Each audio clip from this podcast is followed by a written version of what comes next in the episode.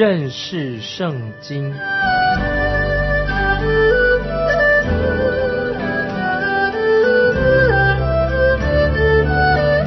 认识上帝的话，把上帝的话带到全世界。本节目是由认识圣经机构和环球广播电台联合制作，欢迎收听。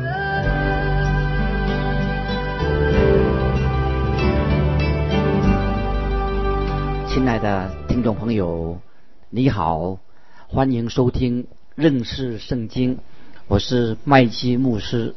诗篇第一百三十二篇，又是朝圣者的诗篇，提到要依靠啊神的应许，信心是格外的重要在这里啊。虽然大卫的名字在这个诗篇里面被提到了四次，但是我不认为啊是大卫写这首诗篇。有人说语气跟所罗门很像，因为所罗门提到他父亲早年就很想为神建造圣殿。当约柜从会幕搬出去之后，大卫一直想把约柜放到耶路撒冷的圣殿中。这种想法跟诗篇的内容就很吻合了。诗篇中唯一提到约柜的，就是诗篇一百三十二篇，其中有提到大卫的后裔。这个大卫的后裔不是指所罗门，而是指大卫最伟大的后裔是谁呢？就是主耶稣基督。这个时候，朝圣者应该已经到到达了耶路撒冷，也到达了圣殿，也到了施恩座，就是约柜的上面，在那里人就可以亲近神。现在我们来看诗篇一百三十二篇一到五节，耶和华。求你纪念大卫所受的一切苦难，他怎样向耶和华起誓，向雅各的大能者许愿，说：“我必不进我的帐幕，也不上我的床榻，我不容我的眼睛睡觉，也不容我的眼目打盹，只等到我为耶和华寻得所在，为雅各的大能者寻得居所。”这几节经文非常重要，在撒母耳记下第七章也记载的大卫王他一心想要为神建造圣殿。从这四篇的经文当中就看出来，这是大卫他一生最大的愿望，就是要啊为神的约柜来建造圣殿，把约柜放在圣殿里面。接下来我们看诗篇一百三十篇的第八节：耶和华，求你兴起。和你有能力的约柜同入安息之所。当约柜安置在所罗门所建造的圣殿的时候，他们就唱这首诗歌。那么看到神的荣耀就充满了圣殿，就像之前神的荣耀也充满了会幕一样。接下来我们看第十一节：耶和华向大卫凭诚实起了誓，必不反复。说：“我要使你所生的坐在你的宝座上。所生的坐在宝座上指谁呢？当然，就是从死里复活的主耶稣，就是耶稣基督。我们能确定吗？当然能够确定，因为大卫的后裔没有一个人能符合这一节经文所描述的那个人。当然，这节经文当然就是指耶稣基督。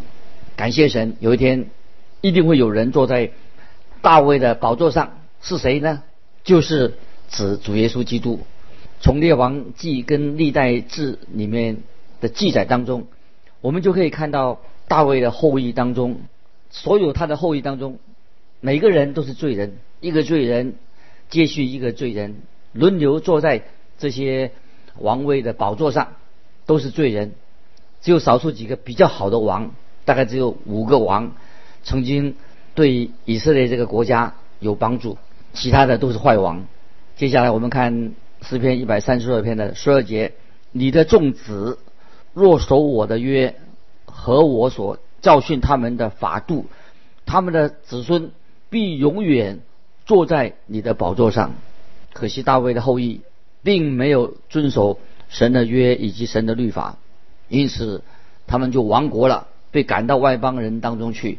又被掳到巴比伦去。即使大卫的后裔虽然犯了罪，但是神并没有废去他跟以色列人所立的约。总有一天，大卫的根就是耶稣基督会坐在大卫的宝座上。这个就是新约马太福音一章一节开始所说的。我们来翻开新约马太福音一章一节，怎么说呢？亚伯拉罕的后裔，大卫的子孙，耶稣基督的家谱，特别知道耶稣基督他是大卫的子孙，就是这篇诗的诗人所指的那一位，就是耶稣基督。接下来我们看诗篇一百三十二篇的十三到十五节，因为耶和华拣选了西安，愿意当做自己的居所。说：“这是我永远安息之所，我要住在这里，因为是我所愿意的。我要使其中的粮食丰满，使其中的穷人饱足。这样的对耶路撒冷的预言，到今天当然还没有应验，没有完全的应验。但是大卫和主耶稣基督都看见了关于。”以色列人的未来啊，已经知道啊。大卫跟主耶稣基督当然看见了以色列人他们将来未来会怎么样。当然，我们是我们自己当然没有办法看得到。当这位朝圣者来到耶路撒冷的时候，他都进到圣殿里面，他就唱这首诗歌。圣殿是神跟他百姓啊彼此相会的一个所在。那接下来我们就进到诗篇一百三十三篇。也是大卫上行之诗，诗很短，但是很宝贵。这首诗篇是称为兄弟之诗，就是一首弟兄彼此相交的诗篇。朝圣者不仅仅跟他的妻小一起到耶路撒冷，他的朋友也一起一起到耶路撒冷，他们就有机会聚在一起，享受美好的团契相交。他们是来自不同的地方。曾经都经历过那些外邦人的逼迫，现在他们能够能够在一起，他们是主内的弟兄，一起可以到圣殿敬拜神。当然，这是一个非常喜乐的事情。我们来看诗篇一百三十三篇第一节，看呐，弟兄和睦同居是何等的善，何等的美。基督徒也要按圣经所教导的，基督徒也要用。和平彼此联络，竭力保守圣灵所示合而为一的心，这是新约以弗所第四章三节所说的。说到基督徒要用和平彼此联络，竭力保守圣灵所示合而为一的心。所以弟兄姊妹在基督里面合而为一，是在啊一件很美的事情。所以听众朋友，我们千万不要成为一个。搞一个小小团体，在教会里面搞一个小团体，搞一个小团体，排斥别的人，这个不好，不可以排斥别人。我们在教会里面有时会啊，有些教会里面有些小圈圈，弄个小圈圈，很多人宁愿做小圈圈里面的，在池塘里面弄一个小圈圈，想要做老大，做大鱼，也不愿意成为一个大池塘里面的做一个小鱼。意思就是说。听众朋友，我们不要弄小圈圈啊！不要想要叫做头，我们应该啊学习谦卑啊，在很多人当中啊，我们就一起彼此互相相交，彼此帮协协助。如果所有的信徒都能够彼此和睦同居，是多么好啊！不要常常纷争啊，这是不荣耀神的。接下来我们看一百三十三篇的第二节，这好比那贵重的油浇在亚伦的头上。流到胡须，又流到他的衣襟，这些经文也是非常的好，很传神。提到当年大祭司亚伦被高做大祭司的时候，那个状况，也是可以说提到主耶稣指向主耶稣他大祭司的身份。有人说这些经文可以闻到玫瑰的芳香，是吗？听众朋友，你有没有感受到在祭司身上，因为有贵重的膏油，为什么要？高在祭司的身上啊，因为他是代表神啊，是代表神的祭司，也是象征着指向主耶稣基督作为我们的大祭司。主耶稣不仅仅是君王，主耶稣也有大祭司的身份。在诗篇四十五篇第七节就提到主耶稣他的受膏，所以神就是你的神，用喜乐油膏你，胜过膏你的同伴。以西结书三十九章二十九节也这样说：我也不再湮灭不顾他们，因我已将我的灵浇灌以色列家。这是主耶和华说的。先知以斯节就指着将来就要像用膏油，就像亚伦膏油流到亚伦的身上，那么指的将来神也会浇灌啊，用他的圣灵，神的圣灵浇灌下来。先知约尔就是预言到将来神的圣灵要浇灌在以色列人身上，那么这件事情可以说还没有啊完全应验。当时的五旬节，新约五旬节的时候，当然这是少数人，并没有完全的应验。那今天听众朋友，我们每一个基督徒都要受圣灵的洗，因着洗礼，我们都就能够跟其他的圣徒、基督徒可以合成一体。那基督就是我们的大祭司，因此我们基督徒要常常保守圣灵所示的合而为一的心，不可以。制造很多分裂，在教会里面不荣耀神。基督徒要合一，因为都领受了啊神给我们的圣灵。最后诗人就是以这个弟兄和睦同居来做结论啊，这个结论也非常好。现在我们来看诗篇一百三十三篇的第三节，他说：“又好比黑门的甘露降在西安山，因为在那里有耶和华所命定的福，就是永远的生命。”这首诗篇就像一个。发亮的、美丽的宝石，发出非常啊耀人眼目的光辉啊！说到诗篇一百三十三篇的第三节，又好比黑门的甘露降在西安山，因为在那里有耶和华的命定所命定的福，就是永远的生命。太好了！接下来我们要进到诗篇第一百三十四篇，也是朝圣者已经到达了约德沙能啊的。一个可以说最后的一一篇啊，朝圣者的啊诗篇，那么目的地已经到达了，在诗篇这首诗篇里面，朝圣者就站在圣殿，跟其他的朝圣者一起的高声的赞美神。我们来看诗篇一百三十四篇一二两节，耶和华的仆人夜间站在耶和华殿中的，你们当称颂耶和华。你们当向圣所举手称颂耶和华，听众朋友，我要再提醒你，这个朝圣者他来自一个受到别人猜疑的地方，受到别人批评他的地方，恶意重伤他，对他说谎言的邻舍都非常不友善。现在他已经到了耶路撒冷，来到圣殿里面，站在圣殿里面，高高的举起双手来称颂耶和华啊！这个景象我们可以。可以想到这个景象啊，太奇妙了。继续，我们看一百三十四篇的第三节：愿造天地的耶和华从西安赐福给你们。朝圣者就开口称颂神、赞美神，他求神祝福他的一生啊！这是一首非常伟大的敬拜的诗篇。听众朋友，不晓得你有没有好好的这样的敬拜神？让从我们从心里面内心发出啊向神赞美的声音，这是我们听众朋友要好好学习的。接着我们看诗篇一百三十五篇，那么接着接下来就是一连串的赞美诗啊，也是赞美神的诗篇。从你们要赞美耶和华开始，你要赞美耶和华做结束，说从开始到结束都是要说你们要赞美耶和华，结束也这样说你们要赞美耶和华。所以这首诗篇。可以说，我们啊淹没在一个哈利路亚的赞美声音当中。以色列人赞美神，过去神对他们的救赎，就呼吁一起，大家一起来赞美神。我们来看诗篇一百三十五篇一到三节：你们要赞美耶和华，你们要赞美耶和华的名。耶和华的仆人站在耶和华殿中，站在我们神殿院中的，你们要赞美他。你们要赞美耶和华，耶和华本为善，要歌颂他的名，因为这是美好的。听众朋友说了很多的话，都说不完，说不尽啊！神的美善，话也说不尽的。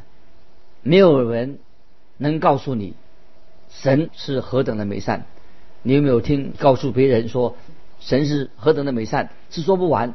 神当然是美善的，我们要告诉别人神是美善的。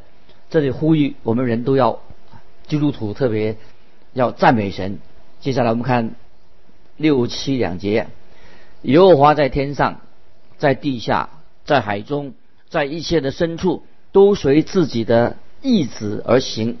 他使云雾从地极上腾，照电随雨而散，从府库中带出风来。感谢神啊！神造了天气，气象报告员。那么他不是造了天气，播报员他怎么能造天气的？不是他造的，因为从天气预报来说，就是也不是很准确的，就可以证明了。因为这个气象不是他造的，播报员跟天上的总部没有联络，所以他接触的是只是或者只有科学仪器，有时是凭借一些。专业知识做一些预测而已啊，不能够百分之百的确定。但是神自己造了天气，神掌管这个天气，神是万物的造物主，神是随着自己的意识来运作关于天天气的事情。如果听众朋友你不同意的话，那你就要不能住在这个宇宙里面，你要搬到别的地方去。你可以搬到别的宇宙去，当然也不可能去。啊，你你或者你要开创一个属于你自己的宇宙都不可能。你有这样的本事，你有自己的方法来这样运作吗？不要忘记，听众朋友，你我是活在神所创造的宇宙里面。如果你不不满意的话，我要劝听众朋友，你要学习适应环境啊，这个环境要接受。怎么样适应呢？就是接受神是万物的创造者，因为神也是我们人类的救主，除他以外别无拯救。神没有回答我们一切的问题，神也没有必要回答我们啊许多我们有些问题。神要我们做什么呢？神要我们信心，用信心来亲近他，信靠神，过一个信心的生活。听众朋友，我们要学习过一个信心的生生活，不要常常做一个不信的人。神所要的就是我们要信靠他，过一个信心的生活。这接下来。这个世人就是把永活的真神跟偶像做一个对比啊！听众朋友，这个注意，已经做跟偶像，有的人拜偶像，神怎么做一个对比呢？看这个经文里面，我们看十五到十八节，外邦人的偶像是金的、银的，是人手所造的，有口却不能言，有眼却不能看，有耳却不能听，口中也没有气息，造他的要和他一样，凡靠他的也要如此。亲爱的听众朋友。千万不要拜偶像，因为你拜什么你就像什么，你会像你所拜的神。你拜什么呢？一个人总是拜某种东西啊，人他有一个习惯性，人就会要拜，是不是拜拜金银？那么是不是不一定人啊？有的人是拜雕刻的偶像。那今天拜金人的人最多，大家都拜金、拜金、拜银。今天的人世人。非常的贪婪啊！现代人是很贪婪，跟以前一样，所以贪婪就是我们现代人一个最大的偶像。听众朋友，不管你拜的是什么样的神，但是不要忘记，有嘴却不能说话，有耳朵却不能听，听不见你说的话，这些没有用的。但是只有永活的真神耶和华神，我们的救主耶稣，才能够听见你所说的话。因为你会学习像你的神，那么你你拜偶像的话，那你就变成偶像，那你就是变成一个哑巴，也看不见听不见。所以感谢神，所以我们听众朋友，我们读了这么多的诗篇，我们应当最重要的是什么？就要敬拜独一的真神，不但敬拜他，我们也要颂赞独一的真神，颂赞他的名。接下来我们看二十一节，住在耶路撒冷的耶和华。该从西安受颂赞，你们要赞美耶和华，感谢神啊！神配得我们的赞美，这是很精彩的诗篇。接下来我们看诗篇一百三十六篇，是另外一篇赞美神的诗篇。赞美神是创造主，赞美神是救赎主，赞美神他战胜了仇敌，以及赞美神他的将来的荣耀，赞美神他的慈爱，满有慈爱的神。我们来看诗篇。一百三十六篇第一节，你们要称谢耶和华，因他本为善，他的慈爱永远长存。感谢神，我们的神蛮有慈爱，是他的慈爱无穷无尽的。接下来我们看二三两节，你们要称谢万神之神，因他的慈爱永远长存；你们要称谢万主之主，因他的慈爱永远长存。我们看到诗篇每一篇啊，每一节的都说到要说到神的慈爱，就高举神的慈爱。在新约以弗所书二章四节，然而神既有丰富的怜悯，因他爱我们的大爱，所以我们要赞美神的慈爱。我们也需要神的爱。神有丰盛的慈悲怜悯，神有爱。有人问说，常常问说，你认为神会赦免我的罪吗？有人这样问，神会赦免我吗？当然，听众朋友，神有丰盛的慈爱，不要忘记了。你有求告神吗？如果你真正有求告神的话，你需要赦免的话，当然神一定会赦免你。这是圣经所告诉我们的。神总是以他的慈爱对待每一个寻求他的人，也对待我们听众朋友。接下来我们说到这个神的创造，每一节经文都会加上做一个重复，说到因他的慈爱永远长存。接下来我们看五到九节，称谢那用智慧造天的，因他的慈爱。永远长存，称谢那铺地在水以上的，因他的慈爱永远长存；称谢那造成大光的，因他的慈爱永远长存。他造日头管白昼，因他的慈爱永远长存。他照月亮星宿管黑夜，因他的慈爱永远长存。接下来，听众朋友还是要赞美神的慈爱，因为神特别。拯救了以色列人，脱离了埃及人的奴役。神每一项的救赎，每一项拯救，诗人都重复的说：“因他的慈爱永远长存。”最后，也是用神的慈爱作为结束，因为赐给神赐给他们应许之地，他们已经得到应许之地。当然，神的慈爱是永远长存的。那接下来我们就看诗篇。一百三十六篇，一百三十六篇的二十一、二十二节，我们看这两节。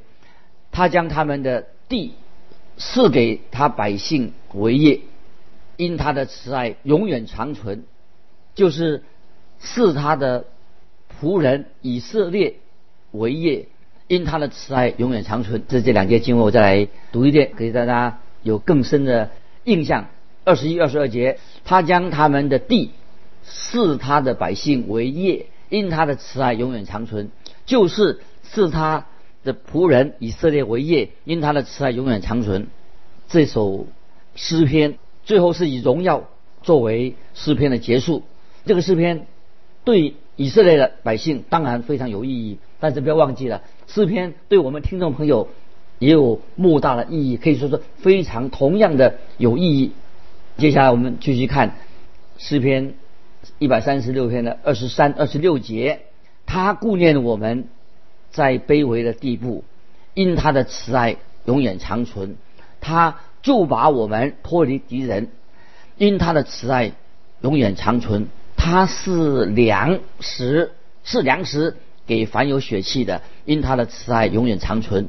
你们要称谢天上的神，因他的慈爱永远长存。听众朋友，你读到。最后四篇一百三十六篇二十三、二十六节，有没有真正想到说神的确是顾念在卑微，我们在卑微的地步，在我们困苦的时候，非常卑微的时候，神顾念我们，神慈爱是永远长存的。神曾经就把我们脱离危险、脱离的险境，因为神的慈爱永远长存。神是给我们吃喝，是给凡有血气的，是粮食给我们这些人。今天能够吃得饱、穿得暖，真的才永远长存。所以我们应当知道，我们要称谢在天上的父，称谢我们的救主耶稣，他的慈爱永远长存。不晓得听众朋友，你的感受怎么样？在我心里面，我读完这个诗篇以后，我心里面啊有很大的感受，我就很想对着神，从心里面很敬虔的、很虔诚的说：“哈利路亚，赞美神！”因为神啊，你是太奇妙的。我甚至愿意说，我要学习来。跪下来敬拜神，因为我们的神是配得敬拜的。听众朋友，不晓得你有没有曾经跪下来敬拜神？因为当我们跪下来的时候，我们心里面会马上安静。当跪下来的时候，也知道说神会以他的慈爱来抬举我们。听众朋友，我们啊信主了已经有一段时间了，我们也看到很多的诗篇啊，诗篇里面其实有非非非常多的属灵的教训，巴不得每次听众朋友继续在看诗篇的时候，让神的圣灵开我们的心窍，透过诗篇那些教训，让我们的灵命得到成长啊！许多基督徒都是因为默想诗篇、背诵诗篇、经历诗篇啊，许多里面神奇妙的应许，让我们的灵命啊能够不断的透过诗篇的教导，能够灵命成长。听众朋友啊，如果你的灵性常常在一种很沮丧当中，常常停滞不前哈。巴不得你打开心门，每次我们读诗篇的时候，让神的圣灵透过诗篇，神直接对你说话。诗篇每一句话都可以应用在你我每天的生活上。巴不得今天的诗篇，赞美神的诗篇，那么我们都感受到神正在对我们说话。神要救我们脱离敌人，他顾念我们卑微的地步。神要赐粮食给我们，我们知道神的慈爱永远长存。巴不得听众朋友，我们也再向神说哈利路亚，赞美神。我们要做一个讨神喜悦的赞美神的一个基督徒。今天我们就分享到这里，听众朋友，如果你有感动，欢迎你来信，来信可以寄到环球电台认识圣经麦基牧师说。愿神祝福你，我们下次再见。